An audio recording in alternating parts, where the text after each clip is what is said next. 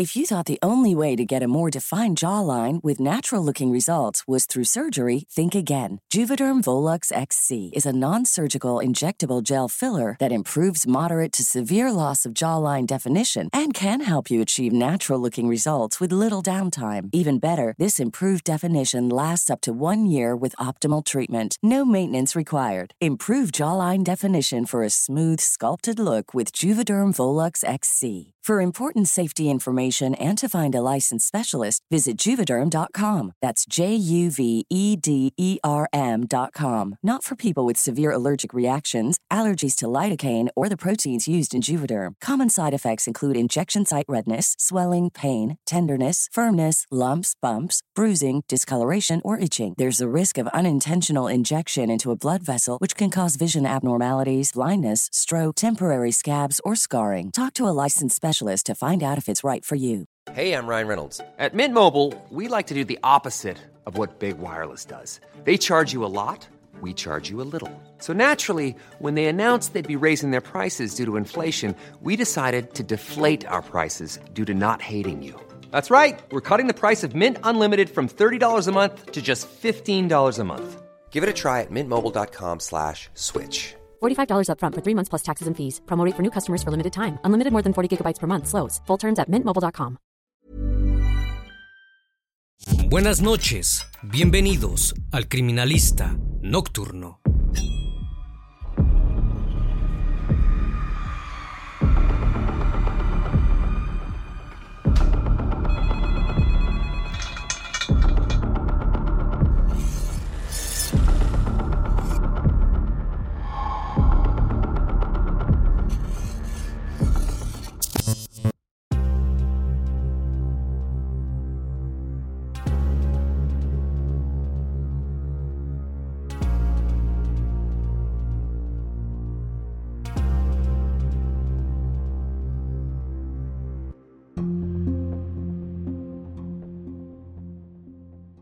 Eran las 6 de la tarde del viernes 20 de septiembre de 2019, cuando la policía de la provincia de Buenos Aires en Argentina recibió un llamado de emergencia. Los pobladores del partido de Moreno habían encontrado un cuerpo en el campo que rodea el dique rollero del río Reconquista. El comando se dirigió a toda velocidad hacia el lugar del hallazgo. Al llegar, comprobaron que la situación era peor de lo que imaginaban. El cuerpo presentaba múltiples heridas, pero eso no era lo más terrorífico, sino el hecho de que a la víctima le hacían falta los ojos y un tramo de los intestinos. Los agentes no tardaron en pensar que se trataba de un ajuste de cuentas relacionado con la mafia. Probablemente, esa persona había visto algo que no debía y le querían dar un susto a todos sus cómplices. Pero nada más lejos de la realidad.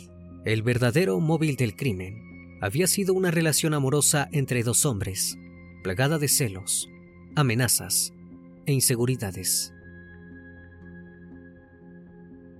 El criminalista nocturno. Iván Federico Díaz era un joven de 27 años que vivía en la ciudad de Merlo, en Buenos Aires, Argentina, junto a su madre, su padrastro y cinco hermanos. Se caracterizaba por ser un joven muy tranquilo, completamente abocado a sus seres queridos. Le encantaba pasar tiempo con sus ahijadas, ya que sus hermanos mayores le habían dado el gusto de ser padrino. Desde su adolescencia, Iván supo que debía conseguir un empleo para ayudar a mantener a su familia. Así fue como encontró a la cadena de hipermercado Carrefour, en un sede del barrio de Mataderos. Todos los días sin falta, se levantaba e iba al trabajo Jamás pedía el día libre, a menos que fuera sumamente necesario. Sin embargo, nadie apreciaba su buen desempeño. Iván era muy abierto respecto a su inclinación hacia personas de su mismo género. Nunca tuvo problema en contar que le gustaban los hombres. Esto lo convirtió en el objeto de burlas de sus compañeros y hasta de sus supervisores. Iván soportó esto durante mucho tiempo, ya que deseaba ahorrar para comprarse un terreno y construir allí una casa, pero el hartazgo que le producía el acoso de parte de sus colegas derivó en que pensara seriamente en buscar otro empleo. Y casi lo hace, hasta que apareció una especie de luz al final del camino. Durante el año 2016, dentro del mismo hipermercado, conoció a Fernando Miguel Ambrosio, un hombre de 30 años, el repositor, también apodado El Pini. Lo cautivó instantáneamente. Iniciaron su vínculo como amigos y con el pasar de las semanas empezaron a verse cada vez más a menudo, ya que ambos vivían en Merlo. La relación terminó volviéndose romántica, pero nada era perfecto. La misma debía ser en secreto, ya que Fernando estaba casado con una mujer y tenía dos pequeñas con su anterior pareja. No tenía ningún interés porque el resto del mundo supiera su verdadera orientación. Poco tiempo después, la mujer de Fernando quedó embarazada. Él le dijo a Iván que lo mejor era terminar el vínculo. Esto lo ofuscó bastante. Sin embargo, la pasión fue más fuerte y a los pocos meses volvieron a salir. Luego de dos años de encuentros tan fogosos como clandestinos, en 2019, Fernando decidió terminar para siempre la relación.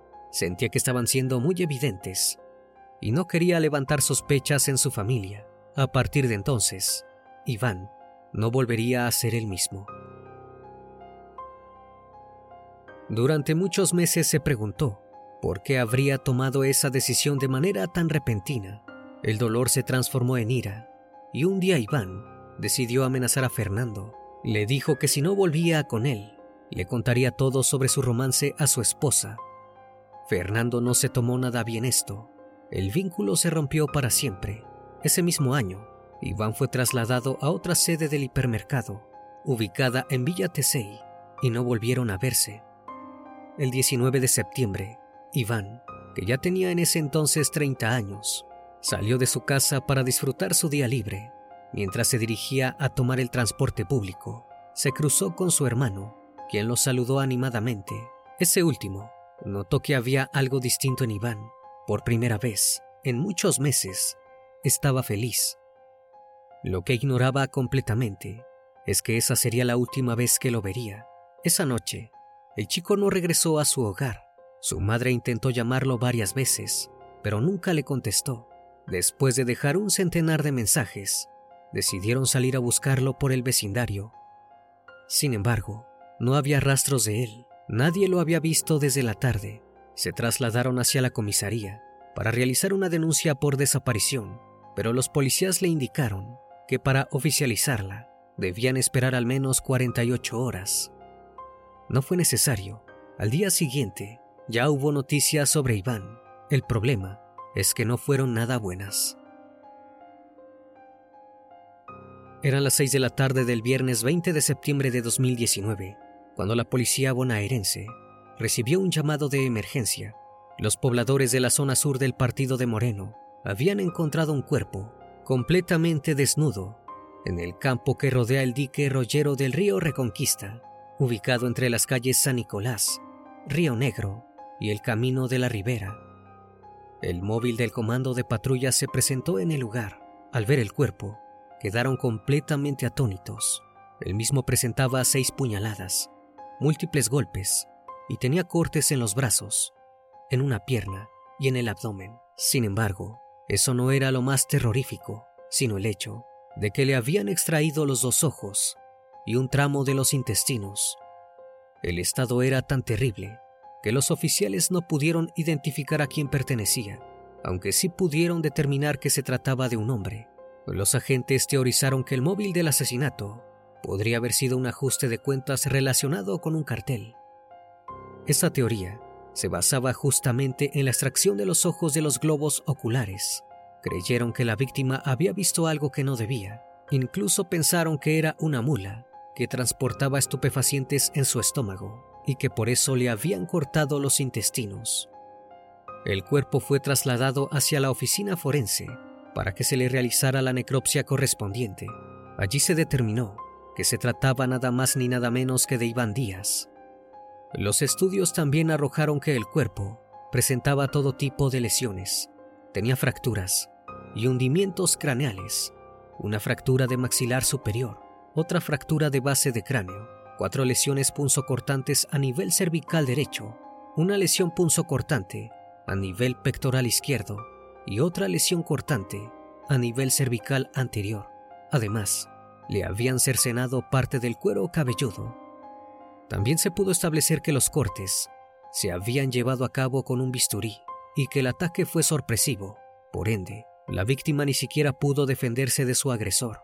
Si bien el cuerpo presentaba muchísimo ensañamiento, no todo parecía ser obra de humanos. Al haber estado expuesto durante más de 14 horas, los pájaros de la zona podrían haber arrancado los globos oculares de la víctima y los perros callejeros habrían devorado sus intestinos. La causa fue investigada como homicidio agravado. Quedó en manos del fiscal Federico Martín Soñora, de la Unidad Funcional de Instrucción y Juicio, número 4, del Departamento Judicial Moreno General Rodríguez. Los periódicos y los canales de televisión levantaron la noticia rápidamente, despertando el miedo entre la población. Con un caso tan terrible bajo su jurisdicción, el fiscal no tuvo otra opción que ponerse manos a la obra para encontrar al siniestro asesino. Luego de recibir la dolorosa noticia, los familiares de Iván ofrecieron su testimonio ante la justicia, contaron todo lo que sabían de su vida, ya que cualquier cosa podría ser de ayuda para conocer el móvil del crimen y así llegar al autor del mismo. En todas las declaraciones, había un hecho que resaltaba sobre el resto, la relación amorosa que Iván había tenido con un hombre. Si bien no sabían su nombre ni su apellido, pudieron describirlo. Se trataba de alguien corpulento y de tez oscura. Sabían también que el vínculo no había terminado nada bien. En una ocasión, este hombre había ido a casa de Iván junto a su mujer. Como él no se encontraba, le dejó el mensaje a uno de sus hermanos. La indicación era muy clara. Quería que Iván no lo molestara más. Luego de esta revelación, el caso dio un giro de 180 grados. La hipótesis del ajuste de cuentas quedó completamente descartada y el móvil pasó a ser un posible triángulo amoroso. Pero no alcanzaba solo con los testimonios de los familiares de Iván los agentes decidieron citar a algunos de sus compañeros de la primera sede del hipermercado donde trabajó. Una mujer cuyas iniciales eran EGB, una mujer compañera de Iván, confirmó el vínculo amoroso entre ambos hombres y aportó nombres y detalles específicos. Relató que todos en el Carrefour sabían que Iván tenía una relación con un hombre trabajaba como repositor externo llamado Fernando Ambrosio. Al principio todo marchaba relativamente bien, pero en algún punto comenzaron a pelear a todas horas. La situación de por sí ya era mala, y escaló aún más cuando los encontraron teniendo intimidad en el depósito del hipermercado. El supervisor decidió trasladar a Iván a la sucursal de Villa Tesey. La mujer aprovechó su declaración para recalcar que el joven había sido hostigado durante mucho tiempo por su orientación sexual no solo por sus compañeros, sino también por el supervisor y el mismísimo Fernando. Con los testimonios recabados, el fiscal Soñora ya no tenía dudas de que aquel hombre era como mínimo sospechoso del crimen. Se dirigió junto a otros agentes de la policía bonaerense a allanar su casa, ubicada en Villañafe, al 1300, en Merlo, y allí las dudas se convirtieron en certezas. En la calle, los oficiales eligieron al azar a un testigo para que diera fe del procedimiento. Esto es sumamente necesario en Argentina. Luego ingresaron en el domicilio. Allí no encontraron ningún elemento que pudiera aportar a la investigación. Tampoco había señales de que se hubieran limpiado manchas de sangre. Estaban a punto de marcharse, sin haber conseguido ninguna prueba, hasta que el testigo pidió brindar una declaración. Relató que el 20 de septiembre se había cruzado con Fernando en la calle, ya que eran vecinos, como si de una charla cualquiera se tratase. El hombre le comentó que conocía al joven, que había aparecido sin vida en las inmediaciones del dique Rollero. También le dijo que el día anterior se había encontrado con él, ya que lo había pasado a buscar por su casa y fueron juntos hacia el río Reconquista. Allí habían charlado un rato hasta que se despidieron cerca del arroyo. Luego de eso, no volvió a saber de él hasta que vio las noticias. La situación era por demás extravagante. El propio acusado se había situado en el lugar donde se encontró el cuerpo de la víctima el mismo día que desapareció. Los investigadores no tardaron en teorizar que Fernando probablemente había hecho esto por miedo a que alguna cámara de seguridad lo hubiese captado. Esto se evidenciaba con el énfasis que había puesto al explicar que se fue del lugar cuando Iván aún continuaba con vida. Sin embargo, este testimonio no era prueba suficiente para arrestarlo. Los agentes realizaron pruebas de luminol en su automóvil en busca de manchas de sangre, pero dieron negativo. Para ese entonces, tenían la certeza de que el crimen se había cometido en el camino de la ribera. Mientras continuaban buscando pistas, un equipo de la policía bonaerense comenzó a vigilar a Fernando de manera encubierta. Pero los trabajos de inteligencia no se demoraron mucho. Pronto en la seccional número 7 de Moreno hallaron la ficha que faltaba en el rompecabezas.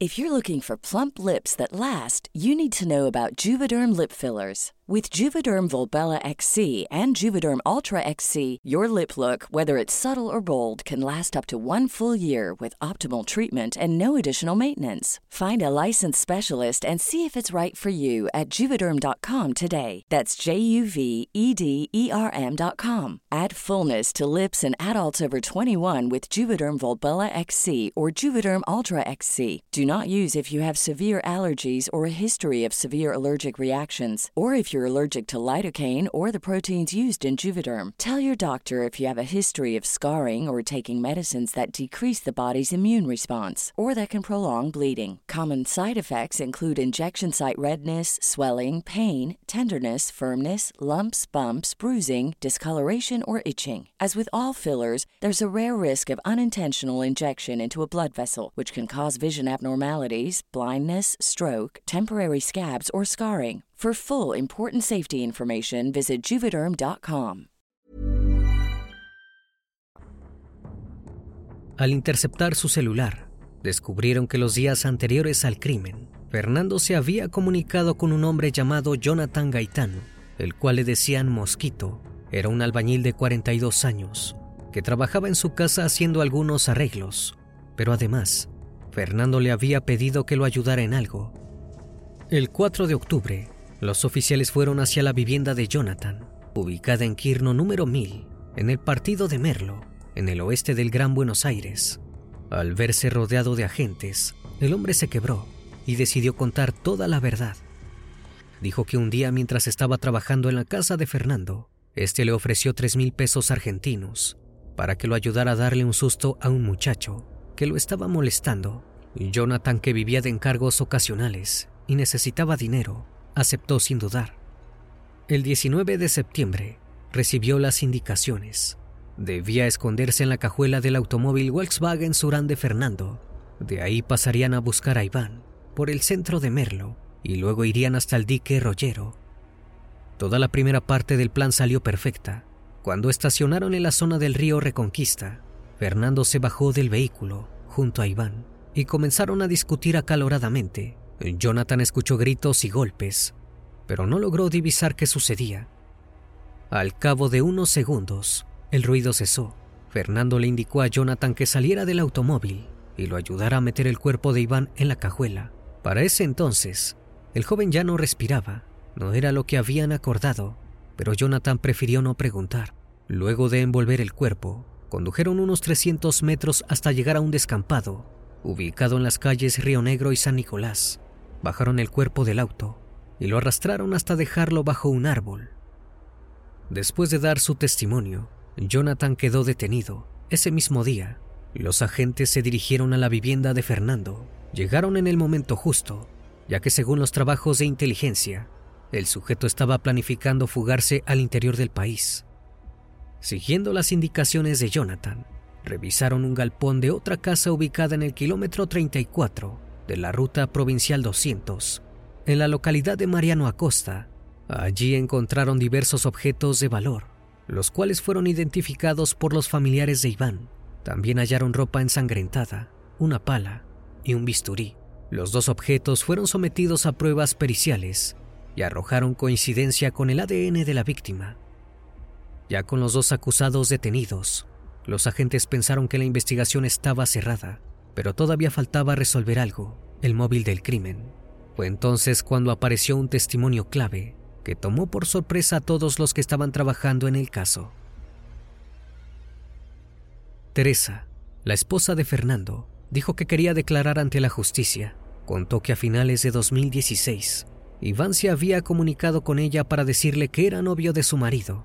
Esto le pareció por demás extraño, por lo cual decidió tener una charla honesta con Fernando. Él se lo negó rotundamente y ella, con todo el amor que le tenía, decidió creerle. Estuvieron tranquilos por un tiempo hasta que Iván volvió a aparecer. En esa segunda ocasión, le envió al celular de Teresa imágenes de Fernando sin ropa. Ya no había dudas. Lo que Iván decía era verdad. La mujer decidió separarse de su marido, pero esto solo duró unos días. Fernando le juró que lo de Iván había sido una confusión momentánea y que no había pasado de algunos chats. Desmintió que fueran pareja o que hubieran mantenido relaciones. Nuevamente, Teresa eligió confiar en él y se reconciliaron. Para que Iván no siguiera metiéndose en su matrimonio, ambos resolvieron cambiar los celulares. Se olvidaron del tema por un tiempo, como si nada hubiera pasado. No obstante, más de un año después, Iván volvió a aparecer en su vida. En esa ocasión la contactó vía Facebook. Le envió fotografías y videos donde se veía a Fernando teniendo intimidad con otro hombre. Teresa prefirió no darle entidad a los mensajes de este muchacho. Decidió que lo mejor era que el asunto quedara en familia. Iván le parecía un entrometido. Lo bloqueó, pero el acoso continuó. El chico llegó a hacerse hasta cuatro cuentas falsas por día para enviarle mensajes, cada vez más agresivos. Le decía una y otra vez que era una gorda, una cornuda, y que Fernando eventualmente la iba a dejar porque no la quería. Ahí fue cuando se dieron cuenta de que la situación los sobrepasaba y que ya no podían resolverlo solos. El 17 de abril de 2019, cinco meses antes del crimen, Teresa fue junto a su esposo a poner una denuncia en la Fiscalía de Morón contra Iván por hostigamiento y supuestas amenazas. Sin embargo, la misma no prosperó. Luego de escuchar este relato, la Fiscalía corroboró que la denuncia era real. Fernando también entregó su teléfono celular para que vieran los mensajes que él tenía con Iván, donde él lo amenazaba, diciéndole que si lo dejaba le contaría todo a su madre y al resto de sus familiares. Pero esto no sirvió para que Fernando se librase del juicio. Todo indicaba que Iván había sido asesinado con represalias por los intentos de extorsión. Estando ambos en prisión preventiva, Fernando acusó a Jonathan de ser quien le propinó a Iván el golpe que le quitó la vida. No obstante, la necropsia reveló que el crimen se llevó a cabo por dos personas. Ninguno podría salvarse de la condena. En el documento que se llevó a cabo para el juicio, Fernando fue acusado de idear y ejecutar el asesinato de Iván, por miedo que éste expusiera su condición sexual. Jonathan, por otro lado, fue acusado de ser cómplice, por haberlo ayudado a esconder el cuerpo. En el mismo archivo, el fiscal Soñora llevó a cabo una detallada reconstrucción de los hechos, desde que Fernando e Iván se conocieron en 2016 hasta el día del hecho. Habían comenzado su amistad en el hipermercado de Carrefour, ubicado en el barrio de Mataderos. Con el pasar de los meses se convirtieron en pareja. Cuando la mujer de Fernando quedó embarazada, este decidió terminar con Iván. El joven no se tomó nada bien esto. Lo amenazó diciéndole que si lo dejaba le contaría todo a su madre. Eventualmente retomaron el vínculo, pero en 2019, Fernando le dijo que se había acabado todo. Iván, completamente encolerizado, empezó a enviarle videos y fotografías íntimas de él a su esposa. Realizaron una denuncia en la comisaría, pero esta no prosperó. Al ver que los chantajes de Iván continuaban, Fernando se puso en contacto con Jonathan para pedirle ayuda.